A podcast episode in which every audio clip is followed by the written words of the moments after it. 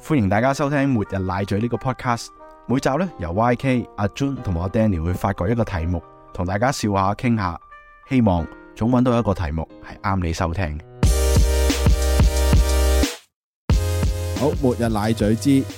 學校知識有冇用？以色列嘅幼稚園咧係要學科學 嘅。O K，好啦，其實咧今集係想講教育嘅吓，大家我想問下咧，其實你哋有冇即係成長過程啦？你哋喺由小學到中學一路學嘅嘢，到而家出嚟做嘢啦，系你哋覺得有冇啲嘢係學嚟係冇用嘅咧？我係有好多嘅，係大部分都係源自我對數學嘅恐懼同埋 憎恨。係。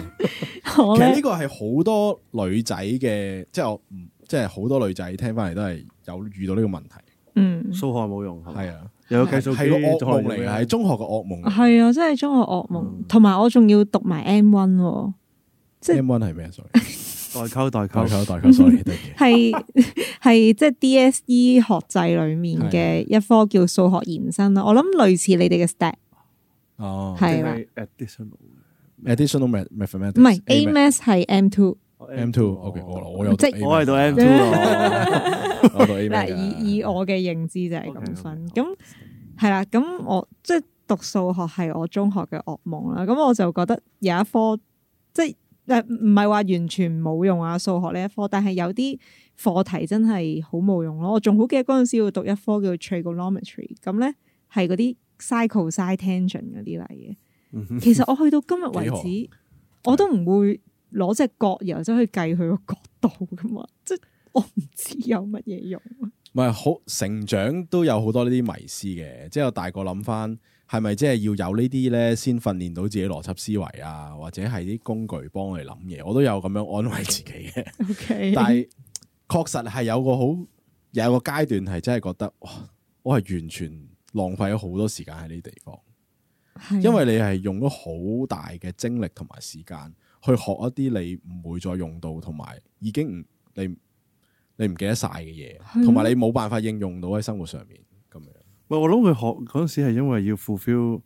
佢升大學或者係大專嗰啲要求啊，會唔會係？即係譬如你讀完晒個晒 visa，我要我要學 physics 啊或者各樣之後，我因為想讀工程啊點樣點樣，係咁呢啲一定要識咯。咁嗯，我覺得係對某啲科嘅人係有嗯用嘅，係只不過誒、呃、應該要早啲可以揀唔讀呢啲嘢咯，嗯即係如果中學生嚟講，係如果即係正路咧，如果你冇呢啲工具咧，即係你冇讀咗呢啲底裝咧，其實你去到大學嘅數學科咧，應該係上唔到嘅。即係譬如話你讀嗯土木工程啊，你係完全係計唔到嘅 follow 唔到嘅。你如果冇呢個底裝嘅話，係咁但係係咯，點解唔早啲分科咧？係咯，早啲分科好。即係如果中學一二年級已經係知道，哦，我唔會讀呢啲嘢以後，係咁就好着數咯。咁但係咁講喎，佢就係要俾你經歷，佢要篩個班，利用呢個制度篩個班讀得到出嚟嘅人。嗯咁我要問翻啦，咁點解要浪費咁多人嘅生命去篩呢班人出嚟一咧？齊細咁呢個就係成日講話，唉，諗翻個教育制度好奇怪。咁你要分到高分同低分咯。係冇冇一啲唔識嘅人，點會有高分嘅人？係啦。係咁嘛冇啊，就係我哋又又去翻嗰樣嘢啦。而家我哋個地方就係誒個產業好單一化啊嘛，我哋嗯需要一類嘅專才啫嘛，嗯就係讀得書嘅專才啊嘛。即係如果係我哋呢個地方咯，嗯咁台灣都係啦。韓國算唔算咧？韓國好啲啦，因為有工業啊。嗯其實台灣都有嘅，不過係代工業咯，就唔係話高科技嘅產業。嗯即係除咗除咗台積電之外啦， 係嗰個係例， 嗰個係奇蹟啦，呢個另另計。因為我覺得頭先講翻你話分科嗰樣嘢咧啊，你話佢哋之後有長大之後有好多工業嘅公司俾佢哋去做啦咁係樣，係，咁但係其實除咗個社會除咗工業有其他嘢噶嘛，嗯，我反而覺得係如果冇興趣讀數講數學先，冇興趣讀呢啲咁深嘅數學嘅人咧，可以用嗰啲時間讀其他嘢，你工作有用咯，係啊係啊係冇錯。我認同即係你要誒學識睇眉頭眼額啊，嗯即係可以啲群體活即動啊、係溝通能力啊，溝通能力啊，誒控制情緒啊。嗯呢啲令你工作可能係用幾廿年㗎嘛啊就唔係話你嗰嗰份 paper 用幾個鐘咁咯。嗯，呢個確實係，但係咧就係咁咯，你冇得嗰樣嘢咧係冇得學噶嘛，即係冇得去誒冇、得去喺嗰個而家嗰個課程嗰個編排裏邊去去做出嚟，我覺得係課外活動咯。係嘛？以即係以我哋而家嘅係，如果有朝一日課外活動係計分嘅，咁我好開心喎。嗯會唔會又異化咗咧？一計分又即係一考 IB 嘅試啊課外活動都會計分嘅，IB 學制哦，係喎。嗯佢計幾多咧比重我唔知道，起碼會好重視先啦。係啦，佢哋係重視你一定要 fulfill 佢哋一定嘅 requirement，你先至即係先至可以達到佢哋入大學嗰個門檻咯。係，係啊，所以就好自然就係國際學校嗰啲學生一定會嗯诶，佢哋點都會令到自己或者嗰間學校個課程設計都會喺課外活動係好看重，係啊，佢哋個接觸面好強嘅。啊係呢樣嘢。我覺得會令到佢解難嘅能力提升咯，生活上或者工作上係呢嗯個呢係。個當然係。好啦，咁咦，阿阿 Jun 你有冇你有冇講你嘅？我覺得冇 用啊，讀冇嗰啲用啊嘢。你喂，不過講咗有用先啦。哦哦係你先講好正面啊！我話我話我諗咗有用嘅先，因為 係最近都到而家都本身就係仲一個有用用嘅人緊，。 今日都仲用緊嘅學嗰樣嘢係 OK，OK，OK，OK 係睇地圖。哦因為嗰陣時我好記得誒、呃地理科中一第一件事就叫你買本世界地圖嘅。嗯，我唔知你你冇你間學校有冇，我間學校有嘅，即即係係都嗯我哋係用啲好多年都冇改嘅 notes，唔知點解係作假咧就冇冇冇書嗯課外書嘅，係一本好厚嘅 notes。哦，我嗰陣時買一本地圖嘅係，即係你當有二三百頁嘅，即係講緊全世界咁多個國家嗯嘅重要嘅城市，應該都揭得到喺本書度。嗯咁當然都會揾誒一即係揾香港先啦，咁樣。哦，原來咁樣咁樣，原來外國呢啲地名咁樣，跟住嗰個誒誒嗰條線係代表啲乜嘢？咁虛線代表啲咩？實線代表啲咩？個等高線係代表咩？點樣睇咁樣？咁你知道原來越斜係咁樣，越越高係咁樣。嗯同埋、你知道第一樣嘢係揾個方向先咯。嗯但係因為點解我覺得有用咧？而係我覺得而家好多人都用電話個 GPS 就去睇地圖。行係路咁樣。佢淨係識睇張地圖，而唔知道個北邊或者南邊喺邊度。嗯即係如果有朝一日個 GPS 失靈咁樣，或者冇電，咁佢已經好似完全唔識去嗰個地方。嗯咁我覺得係後生啲嘅人一個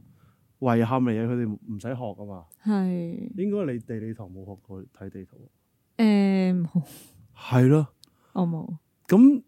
有朝一日即係電話冇電，你去到外國根本係係啊中伏㗎你又你就算買張地圖，你都可能唔識用。係啊所以我覺得呢、個呢樣嘢係教得幾好，而係考試好似冇乜點考添。考試冇嘅。但係呢樣嘢就令我深刻咯。我呢個技能係喺邊度學識咧？我係小學嗰陣時童軍嗰陣時學哇仲早係係啊小你嗯學呢啲咪課外活動咯，科學活動係，係咯，但有即係咁噶嘛？即係我哋或者可能係诶、呃我屋企啦，即係個個唔同嘅我諗嗯，哦唔係咁鼓勵課外活動，嗯即係始終都係看重你個學業成績咯。係啊同埋到大大下咧，我都直頭有一個即係呢個講個中午嘅經歷，有一位老師同我講，我我會考失利啊嘛，即係嗯搞唔掂。啊咁佢會同我講，佢話你會你課外活動幾出色都冇用喎，你係唔得唔得。嗯咁樣講喺我放榜嗰日，佢講嗰句咁说話，因為我想揾佢幫手，睇下可唔可以介紹我去一間即係姊妹學校升中六。即係簽個名咁哦樣。係係，佢佢唔肯啊！佢冇啊冇冇。哇，撲佢個臭街！我幫你鬧佢。我覺得呢 呢啲係成長啊啦，呢啲係成長啦。喂，你可以咁講，但係照簽名幫你推薦噶嘛？唉，係咪唔知啦先，嗯即係好難講。咁咁個個人即係各自修行啦，即係係即係個個人都處理唔同嘅。嗯咁啊，我自己你話我冇用咧，頭先 YK 講啦，我成個 edit 即係所有 AMAX 一定係俾翻晒老師係啦啊。，amen。即係其實嚴格嚟講，我 statistic 嗰啲都係俾翻晒，記咗好多 formula 咯。係啊，你講 stat 咧，因為以前係 ASL 嚟㗎嘛，係啊係啊，半科嚟嘅，半科因為以嚟前嘅 ASL 係有一科同半科之分係。係即係讀兩科 S L 就等於一科 L 嘅成績咁樣。係知道係誒，跟住我係覺得冇用，所以係直接 drop 咗嗰本課啊，冇用到咁樣， 係行動最實際。啊咁亦都啲老師知道，啊，你你班契弟都攞唔到高分嘅，你 drop 咗 佢啦個科，哦谷谷死嗰兩科谷死啊，係啊哦，係，咁誒呢啲策略係我覺得幾好嘅，咁嗯，亦都證明老師都覺得嗰啲科係冇用。 係啊係咪就係要即係少部分你到大個真係要可能測量啊，你又嗰啲底裝會好啲係咯咯，同埋你講 stat 咧，其實會你 outdate 㗎你識用而家唔係 Excel 就已經係啊，而家唔會用呢方法已經㗎得啦，㗎啦。係你 download 條 formula 懟入去，係啊，已經唔會用呢方法，係呢個真係都冇冇得講我都覺得仲有個係冇用嘅例子。頭先你講 A Math 咧，我而家諗翻起，即係回想翻以前讀嗰啲內容，我記得頭嗰一兩個 chapter 係教你證明一加一係等於二嘅。哇嗯我好記得，我覺得我心諗，哇，唉點解要證明呢啲 嘢？嗯係係咁我我唔記得個原因啦，啊個老師就係即係耍咗我哋啦，咁樣就係你計啦，總之係咁咁係，如果中意數學嘅人就會覺得好有趣，因為你尋根究底，係係，冇錯， 即係你而家叫人講係冇人知點解一加等嗯於二加二等於四，但係 A M S 就有個方法 prove 翻出嚟。 proof 翻出嚟，係，咁其實都係一個，即係雖然嗰樣嘢冇用，但係個精神我覺得有用。精神有用。哦，我我覺得都係你求真講得好好啦，就係咧，其實我哋而家學緊好多嘢咧，都係人哋幾百年嚟嘅智慧嚟噶嘛。係，係即係我成日我都攞嚟講 Newton First Law 牛頓，哇！你蘋果跌落嚟，即係呢個古仔講都講到臭啦，係咪啊？好啦，嗯但係可能人哋窮一生精力去諗呢個諗出嚟噶係啊嘛。嗯但係咧，而家係你一個中學生十歲、十零歲一定要識嘅一樣嘢嚟。嗯，同埋一樣好簡單就識嘅嘢。咁我哋一定係啦，即係我哋個發展就係所謂人類進步就係你點都係企喺人哋個膊頭度繼續去諗一啲，係啊係係，繼續諗一啲嘢啦。咁呢個係精神啊嘛。係而係我諗嗰個老師最最緊要嘅係佢唔係佢冇教到呢個精神。係啊，佢 最緊要係要學呢個精神啊。佢話俾你聽，你點解要學呢樣嘢，係，同埋點樣欣賞呢樣嘢。你講你得好好就係、其實你覺得嗰樣嘢有用，係某程度上你係欣賞嗰個人諗呢樣嘢出嚟，哇咁嗯撚癲嘅，咁都俾你度諗到出嚟嘅，咁都 prove 到出嚟嘅，即係係啊你你要有一種咁嘅，但係當其時我哋一定冇啦，喂，如果你咁講，其實我真係有啲建議啊，真係。譬如你學數學，你嗰條 formula 梗有一個人諗出嚟啊，即係不是定理係不是諗出嚟係，係係係係係即係原來喂嗰啲不是定理，中國都有不是定理嘅喎，係咩？係啊叫歐股定理，一模一樣，啊一模一樣，完全一樣。哦，咁係有段故事喺入邊，就係即係譬如如果你個數學老師講埋呢啲，可能你有興趣，你背撚咗係不是定理，係可能你到而家記得，係，但係而家你應該係唔記得。我記得 A 二次加 B 二次等於 C 二次，哦 好啦，啊好勁啊！好啦，證明有用啊㗎。係因為咧，我以前睇過一個笑話，唔係我老師教我，我上網睇過，就話當年發現不是定理個人係點樣發現嘅咧，就係佢排緊一條 L 型嘅隊去買嘢，跟住佢發現打斜行係會快 啲， 哦 OK 係搞笑圖嚟 OK，OK，OK 嘅，但係印象好深刻咯。幾好喎呢個 OK OK OK OK，咁啊冇啦，即係咧頭先講咗好多，其實咧不知不覺已經講好多重點啦。嗯，即係其實我哋學嘅要有用咧，某程度就係要牽涉到咧解難呢樣嘢，嗯係先會應用喺到我哋所謂工作之後嘅世界可以應用到嗯。咁啊、開題嗰陣時講啦，究竟即係呢個話講啊話以色列幼稚園都要學科學啦。咁其實究竟以色列佢係點樣樣可以啊講講解下以色列先，可嗯能好唔係個個聽眾咁了解。咁其實以色列咧就誒二零二二年嘅數據有九百五十萬人人口噶啦，咁主要就係猶太人嚟嘅。咁而猶太人咧，即係大家都知道，即係好出名嘅，即係做從商好叻啦。咁而本身咧，以色列呢個地方咧，喺科技創新啦、創業啦係好勁嘅，即係有人話佢係第二個矽谷啊都有咁樣。嗯咁創新嘅公司亦都係喺誒全球全球嚟講係第三咯，即係僅次於美國同加拿大之後。咁以一個咁樣嘅地方，誒咁細嘅國家嚟講，可以有咁勁嘅嘅成就係好犀利啦。咁再講就係佢係最多產諾貝爾得獎者嘅人啦。咁啊，六六二年以來就話有十二位係以色列人，誒有諾貝爾獎啦，而講更加之前係有更加多啦。係阿 j 頭先話有頭幾先個揾人咗嘅個，而家歷屆啊，暫時全球有六百幾個得獎者嘅，即係有有有史以嚟一百二十幾個啊你話，暫時一120百二十九個啊都係係佢哋都攞係嘅，佢哋咯。即係接近可能係誒五分之一係都係佢哋攞。係嗯咁，大家噏得出嘅咩愛因斯坦啊，或者近來有套好出名嘅戲嘅《啊澳本海奧默本海默》都都有係係啊啊咁樣。咁啊個地位唔使講啦，咁啊咁其實佢嘅幼稚園係點樣搞嘅咧？咁咁首先佢會有好多，其實喺嗰個可能有啲教育嘅公司咧，佢都會代表一啲嘅創科公司嘅科學基金會咧去投資翻喺一啲幼稚園上面。咁啊，咁啊，令到咧本身其實喺幼稚園嘅時候咧，已經可以可以慢慢地咁樣去培養一啲小朋友去接觸所謂咩叫科學啦，了解咩咩叫科學實驗啦，可以啟發到佢哋興趣啦咁樣。咁啊，着重啲咩咧？即係就係話彼此係要提問嘅，大人同老師喎嚇，唔係淨係小朋友喎。 老師都提問，係啊，哦誒係啊，提問啊，對話討論，同埋咧去容許咧就係即係你會好特別嘅，嗯，即係唔會話要你一式一樣，個個都要即係一即係好似倒模咁樣啦。咁呢一種咁樣嘅所謂嘅自由開放嘅獨立思考嘅嘅氣氛，一路係會由佢成長一路去到小學啊、中學啊、大學啊階段咁樣。咁誒、呃我都揾咗啲資料嘅，即係我都擺翻喺 喺下低啦咁樣。同埋嗰個新聞都都幾舊啊，係一個二零一七年嘅新聞嚟嘅，就係、話你你睇到咧其中一個片咧，睇到佢哋嗰啲呃誒誒小學生咧點樣將嗰、個呃喺課堂裏面好活動咧，就係佢哋嗰個桌係設計咧係好似誒點講啊平行四邊形，即係每一張台都係可以砌得埋一齊。即係積木咁樣，可以積木咁樣，哦唔係好似我哋全部方形，方形你砌唔埋啊嘛。但係如果佢嗰個咧係隨意，大家可以喐嗰張台拼埋去哇，我哋開會傾好嘢，玩啊！係啊，全部係喐得啊。即係你你淨係嗰個台同凳，你已經知道呢班友有料係嗯到傾嘢好勁，會起哄咯，傾嘢嘅時候 係，啊，同埋佢俾你傾啦，係嘛？即係我覺得呢個係好簡單，咩都唔使講，你你一一張圖或者一段一段片已經明白晒佢究竟點樣可以令到啲小朋友好喜歡學習呢樣嘢。即係唔會人哋老師話誒識嘅舉手，個個都縮埋隻手咁。冇啊一定冇我哋呢嗯種氣冇呢啲氛啦咯。我哋嗰種即係叫權威式啊嘛，權威式即係我講個答案俾你聽嘛。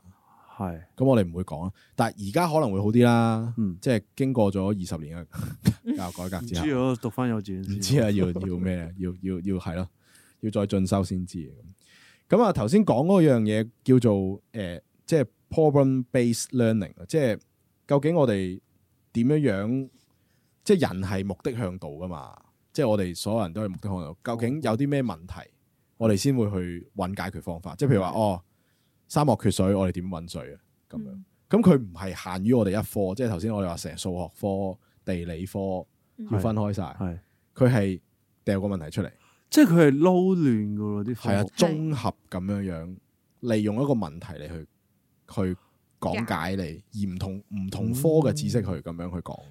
我我諗佢哋國家嘅歷史實在面對太多問題，係啊係，咪啊？即係會係啊呢樣嘢，嗯，哇，我幾得意喎，好想讀喎。係嘛？嗱，咁啊，仲有話，即係咧呢樣咧，一隻手掌拍唔響嘅。除咗學校之外咧，家長咧佢都個傾向咧都唔係問你哋幾多分嘅，即係佢傾向問就係話，喂，你今日喺學校問咗老師咩問題啊？同同學傾咗啲咩嘢啊？就唔係問你考試幾多分，幾多分啊默書幾多分咁樣係啊？哦，咁樣。咁啊，好簡單啦，即係咁樣嘅 training 咧，就做到咧，就係你其實誒、呃、學嘢嗰個方式唔同咗啦，你亦都追求一樣嘢，你會勇敢啲去挑戰啦，你唔會你唔會去去淨係去盲目咁相信你學嘅嘢，同埋我覺得咧，如果啲學生可能佢翻到屋企，可能都有見有啲問題，或者係誒、呃玩啊做運動嘅時候可能有問題，可能佢都要攞翻去上堂同啲同學 discuss 嘅係啊，即係喎，會唔會好唔氛同圍啊？嘅，應該即係我我我會我會攞嚟傾會咯，攞嚟傾啦，係係啊啦，。其實嗱，譬如我哋而家做 podcast 啊。係嗯其實都係大個咗先會咁樣傾噶嘛。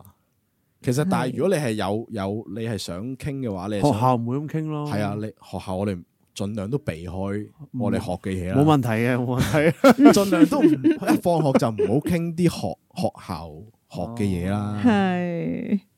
係嘛？係喎，呢個係除非做唔晒啲功課。我哋尋求休息嘅空間嘛，嗯係咪啊？我我我我嗰陣時好深刻噶，一放學仲有可能有九個字先要出快補習，我哋把握呢四十五分打波鐘坐地先，我哦錯咗。O K，喂打波會打到成身濕晒咧，哦，要嘥時間去抹身，哦，先補唔到習。我屌！喂，帶翻學校嘅啤牌誒冇乜問題喎，我哋咁嗰犀陣利時嘅，即係你哋啊玩錢就得啦 O K 㗎。哦，冇人捉咯。哦，冇問題哇，好好成熟喎。系啊嗯，OK 嘅，OK 嘅，OK 嘅。可能其實如果俾人見到唔得嘅，咁我諗老師都唔會唔會鼓勵嘅，一定。但係我哋即係我哋衞生牌唔會哦唔會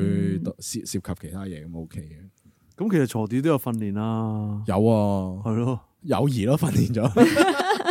同啲朋友都訓練到友誼咩？唔會破壞友 誼咩？都唔 會嘅為生噶嘛，好成熟啊嘛，學你話請齋 飲汽水啊，可 能。係咁樣咯。好啦，咁咧有有啲其實诶、呃好啦，咁頭先講完幼稚園啦，咁咁夠再大啲啦，咁其實大學又點啊？即係佢哋社出嚟社會又點啊？同我哋會唔會有啲咩分別咧？即係其實講緊咧，你你以為攞咁多諾貝爾獎好好啲大學生一定好犀利啦，但係其實咧原來以色列係唔到十五個 percent 嘅大學生，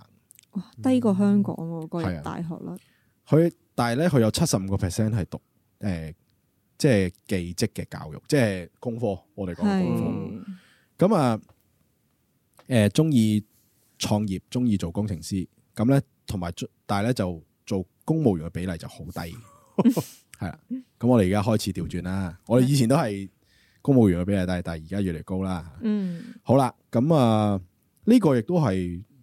誒好多成功嘅國家其實都係呢個比重。簡單嚟講就係、其實嗰個地方都好明白咧，你要對待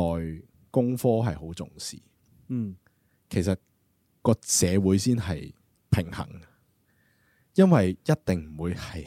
主流多嘅人讀得書噶嘛。嗯呢個係 即係即係，如果你係要跟呢個制度啦，其實你真係要需要去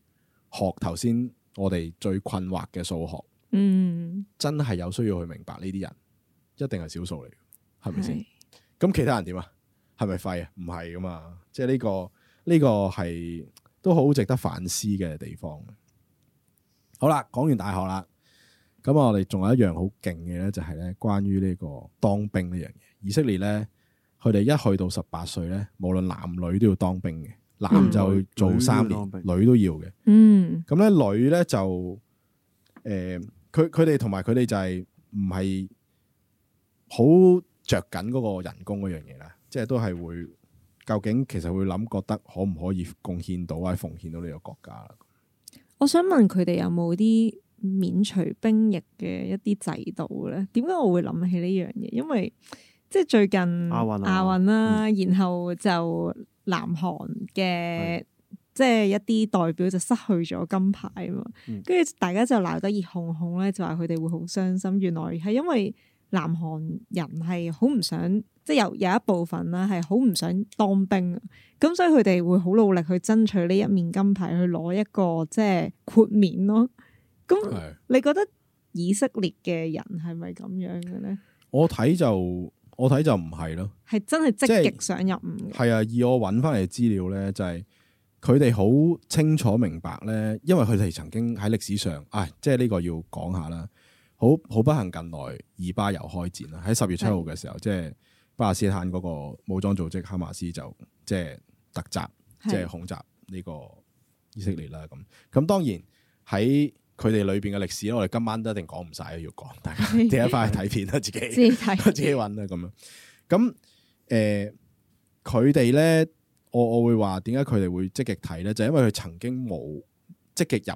入誒、呃、當兵咧，就係、因為佢曾經冇過一個國家。嗯咁所以喺教育上面，佢哋好着重就係、其實佢哋係有需要去為國家效力呢樣嘢。嗯，即係如果冇咗呢個地方，你咩都冇。嗯，同埋曾經有一個我唔知係幫咗佢定係害咗佢嘅地方啦。曾經有個叫復國主義。嘅係興起啊嘛。咁令到好多以前流散嘅猶太人，跟住翻翻去以色列復國。咁咁、嗯但係當然發生呢件事之後，又發生好多唔同嘅衝突，啊係又跟住同巴勒斯坦有好多，就係呢樣嘢令到導致到今日咁嘅局面啦。即係又講緊係，即係由三十年前已經開始話和談，跟住到而家都未搞到，或者即係好多悲劇發生咁樣。咁但係即係雖然講就係咁講啊，但係咧你又會好奇怪嘅，即係一個成日有咁強戰亂嘅地方，點解佢可以又喺創新同埋商業上面咁強 大？係啊嗯係我都覺得好矛盾啊。即係拗爆頭啊呢樣嘢係因為你軍隊係講服從噶嘛，係啊，但係你創意產業係講創新、創新試新係嘢。啊，試新嘢。點解兩樣嘢？點解創意同工業可以擺埋一齊 嘅？哇哦我都唔知喎。其實有冇大家有冇識以色列人啊？我自己冇，啊我自己真係冇我有識猶太人嘅，但係啊佢唔係住喺以色列，我唔知咁樣算唔算係係。係啊。咁冇啦，即係我都嘗試揾下答案啦。即係有啲有啲評論或者有啲人都歸納咗啲點嘅。咁其實佢哋話咧，佢哋喺嗰個我講軍隊先啦。佢話以色列嘅軍裏邊，即係軍人裏邊咧，係唔會太有階級同威權嘅觀念。即係譬如話士兵係唔需要同長官敬禮嘅，嗯嗯，係啊，呢個係顛覆我嘅認知啊咁。嗯，咁但係誒、下屬下屬甚至可以否決上司嘅命令，咁犀利，係啊。哇咁當然誒誒、你話呢樣嘢係咪有礙於行軍打仗咧？喺某啲情況一定係啦，我相信。係啊，但係咧，有啲有啲人咁講，佢話如果嗰個人係覺得我嘅提出有利於全隊人 survive 嘅，嗯佢唔會怕提出咯。咁樣 OK 提出啫，但係唔一定做噶嘛。系咁，我諗就係呢、個就係考驗或者佢信個士兵咯。即係如果佢會信，我唔會因為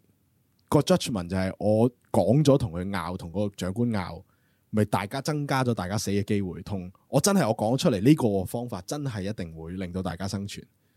呢、個冇冇得咁 judge 咁嘅，嗯要個長官 judge 喎，即即係千鈞一髮咁樣，有冇時間 debate 咧？仲係啦，嗯呢個係問題。但係可能佢哋，如果你話佢諗翻佢嘅教育制度，可能佢哋真係用時間去 debate 呢件事情嘅話，係啊。如果有嘅話，如果有嘅話係，咯到期時應該點做咧？係咯，或者可能到時真係聽長官講或者點樣，係啊，或者喺咩情景上士兵就唔可以提出啦，即係個炸彈飛緊埋嚟嗰時就唔好再 講啦嚇，冇嗱啦得翻三 秒咋。，係啦咁樣，係啦咁咁另外咧，即係喺個商業環境嗰度咧，其實佢哋都有講嘅，即係話其實根本上每一個人都有當過兵先嚟做呢、個入呢間公司噶嘛，係咪先？嗯咁佢會反為咧嗰啲誒老闆咧會好欣賞係嗰啲後生仔係經歷過呢個軍人訓練，因為其實喺軍人訓練裏邊咧有好多嘅裏邊嘅經歷同埋有啲嘅心態咧，入咗間公司之後咧，可以令到間公司強強化好多。嗯，同埋有啲咧，即係譬如話講到，即係以色列佢而家係創新大國啦，佢可能係同埋佢資訊大國啦，咁佢強項喺嗰啲資訊管理啊、資訊保安嗰度。嗯咁講緊係佢哋其實有一隊人喺軍人裏邊一齊喺個誒資訊部隊嗰度服務嘅，咁啊叫八十一部隊。然之後佢嗯哋可能 grad 咗之後就入翻去間公司，即係攞翻個關係嚟繼續去做咁樣。樣咁所以即係呢一個究竟呢一講緊呢一個 法即係軍人其實佢哋係其實某程度佢哋呢個國家係用緊國家嘅力量去幫緊啲產業，佢用緊呢個系統教育，跟住軍事，嗯，然之後商業，其實我覺得係，啊如果參即係香港唔需要行軍啦，但係係嗰樣嘢應該係巴特佢嚟嘅。係冇錯，即係冇錯冇錯誒，你頭先話八十一個人啊，應該係佢哋嗰個女或者嗰個兵係團係嘅係名係啊係冇錯冇錯，即係代號啦，可能係係係係因為譬如哦，可能都有人啲人睇韓劇咁樣啦，因為韓國都要當兵嘅，係係由以往係好似即係三年硬性男性三十歲之前一定要當兵咁，係嗯當足三年，係跟住到近年應該係得翻十誒五十，未到兩未到兩年，嗯仲會有有一放假咁樣嘅，嗯嗯咁大家都好熟悉啦，咩 Big Bang、BTS 嗰啲全部去晒當兵啊啦係嗯，BTS 都停咗活動啦，咁樣嗯即係睇下之後會唔會。但係點解啲人有呢個爭拗就話點解喂你咁想攞金牌，嗯呃唔當兵咁？咁其實你攞金牌都係為國爭光嘅一個好好嘅機會，都係宣傳國家係強大或者係我哋團結咁樣。咁但係就有人攞嚟拗你為咗唔當兵而攞 金牌，咁你不如即係講嘅人，不如你試下攞個金牌先啦。即係攞個金牌應該係難過你去當兵當兩年。係咁啊，你講翻巴杜培啦，因為韓國其實好多時咧，譬如但係佢淨係男人當兵，你睇啲韓劇，佢哋好多時有啲公司入到去做咧，有啲人係會講自己邊個部隊咁樣嘅，哦嗯，即係可能公寓嘅時候講。係係咁你會無形之間好快有嗰個 connection，係係係，啊咁我即刻就已經係喂同呢個人啱嘴型喎。又或者可能如果你有個戰績或者有個功績嘅，咁可能已經又又會睇，哇！你呢個部隊好難入喎之類嘅。嗯係即刻啦，肅然起敬呢個啊又再分到啦，係或者你知道有共同嘅難題咧，佢哋入嗰隊就明啦嗯就會明咯。即係唔使講咁多嘢唔。使講咁多巴杜培啦，真係。嗯即係好似啲黑人咁樣一嚟就誒 friend 啊咁樣，係係咁會令到個國家或者嗰間公司會更加團結嘅。係，嗯我諗呢個就係個分別咧，即係頭先我哋話啊，究竟點解可以佢創新同埋做軍事可以一齊咁樣咧？譬如話你講韓國做例子，其實雖然你話南北韓好多年，即即係好多醖釀咗好多鬥爭或者點樣，但係咧可能真係冇冇好似以色列咁樣，真係成日咁樣打到嚟係隔離咁樣，係咪啊？所以嗰啲人佢會覺得，誒、好似我做軍人會阻礙咗自己事業發展啊，或者即係廿歲嗰幾年好寶貴或者點樣。嗯，但係其實講緊以色列唔係噶嘛，嗯即係其實佢都要學，佢都要學一技防身去保護自己啊，保護自己屋企人啊，咁樣嗯咁同埋佢哋嘅國家再細啲咯，係即係同埋隔離周邊嘅都係唔非佢嘅宗教咯，係係即係幾乎幾乎係宗教上面一敵對，唔止係啊係冇錯軍事武力上冇。係係即係四面楚歌嗰啲 friend。係咯，咁啊，希望呢、一個诶、呃、戰爭可以快啲平息啦。即係而家講緊話，譬如科技啦，咁有即係好多年青人，即係喺無論喺以色列或者喺巴勒斯坦都會話啊，我哋會唔會有機會可以用到科技嚟去突破大家嘅障礙，即係嘅嗯嘅仇恨，然之後可以希望透過呢一啲嘅方式去去诶揾、到解決嘅方法咧咁。咁都有啲新新聞講嘅，不過即係好都係幾年前嘅新聞，即係啊，可能佢哋會建立咗一啲嘅平台，可以俾啲誒巴勒斯坦人嚟去學習啲新嘅，譬如誒呃嗰啲電腦技術咩 modeling 啊之類咁樣。咁然之後就喺嗰個平台之外，再就係傾啊，究竟兩個地方有冇啲咩方法可以化解呢個解不開嘅仇結咧？咁樣。嗯咁但係我諗而家幾年之後就係可能繼續努力要做嘅人就會繼續努力做啦，但係確實有啲問題係唔係一日可以解決到啊，嗯嗯都要繼續係啊啦，同埋科技應該係雙面人嚟嘅。咁你而家科技發達咗，佢先可以咁短時間射到五千個。係啊，亦都係可能有係啊有有另一個鬥爭，係啊即係即係引爆咗另一個鬥爭點出嚟。係咁嗯樣。咁啊，希望即係我我冇啊，即係講咁耐咧，我覺得學到嘅係咩咧？即係和平，大家一定係想噶啦。嗯，不過就係可能，就算喺好唔好嘅情況下，我哋都要唔好忘記要裝備自己啦。 係即係喺喺以色列人身上就係、即係係啊，哇咁你個國家咁，但係你都可以咁咁樣嘅咁。嗯咁就係啲人其實就係不斷學習。係不斷去諗咯。即係如果唔係，根本上你你唔會搞到。其實我都有好多資料我都唔講，即係譬如話佢哋嗰啲處理嗰啲廢水嗰啲系統啊，嗯，因為佢哋佢哋誒喺個旱比較乾旱嘅狀態，咁咁佢哋由四面受敵噶嘛，嗯佢哋就攞自己嗰啲水就係有全世界最大嘅污水處理廠啊、海水處理廠，咁咁你去營運個國家，哦所以其實因為佢缺乏缺水。係係啊，所以其實呢個國家係好 好乸犀利。佢真係解決難題嘅，係啊，佢用心科技去解決晒，都唔係話解決晒啦，即係係咁勁係有原因咯，即係講到底啫。嗯好，今晚去到呢度。 peace。好，嚟到一杯酒、一杯啡、一本讀物。今日咧想講嘅係一本讀物，一本書啊，塔木德。呢個呢係被譽為猶太人嘅聖經啊，因為呢講有一集講以色列嘅時候呢，咁好多爬文裏邊呢就推介呢一本誒講過呢一本《塔木德》啦。咁其實呢一本書呢，好多係猶太人嘅生活指南，猶太人嘅生活嘅哲學。咁小弟呢未睇晒，因 為本書真係好厚。咁但係呢，我喺呢度呢分享呢少少，可能我就咁。讀一讀嗰個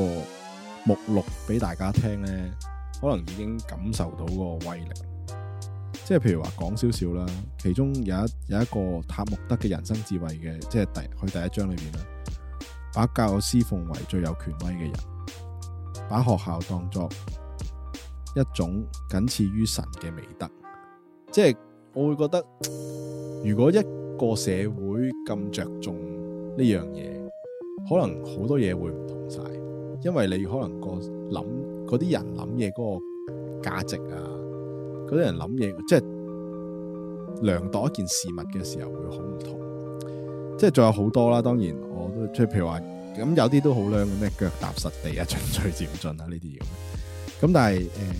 總體嚟講，我覺得喺呢一個呢一個佢除咗做人嘅指標咧，仲有一啲咧從商嘅，即係對對於金錢嘅概念，即係覺得誒、呃、擁有財富唔係罪，即係好似我哋而家我哋儒家或者華人嘅社會係會係覺得你好似有錢就係萬惡，話係萬惡咁，哦係啊係啊，但係其實佢會提醒你，其實你有好多嘢係誒有錢唔係問題咯，係啊。咁呢啲咁嘅諗法，當可能而家聽就冇乜嘢，但係你想象翻你如果由細到大嗰個教育，你聽嘅時候，你可能你到大個你要用好多時間去克服你細個聽翻嚟一啲咁好似有啲好簡單嘅概念咁，同埋佢我聽過係佢教你咧用錢去揾錢嘅，係。即係唔係誒擺喺銀行或者點係擺係，佢係攞嚟用嘅。佢有講錢緊真係嗰個投資啦，即係係同埋咧誒時間先係最寶貴啦。哦錢咧就係、誒、即係你聽日做就可以揾翻嚟，即係其實都係鼓勵你啲錢唔好擺到啊，係你咯應該流動去性投，投資啊。嗯咁啊，我我會繼續努力去研讀呢一本嘢，因為去到最後仲有啲譬如人生嘅意義啊，或者啲婚姻上面嘅嘅提議咧，我覺得都係一個可能一個幾值得參考嘅嘅書本嚟。如果我覺得值得嘅話，我下我錄多個彩蛋同大家匯報後邊嘅猶太人智慧。多謝，拜拜。拜拜。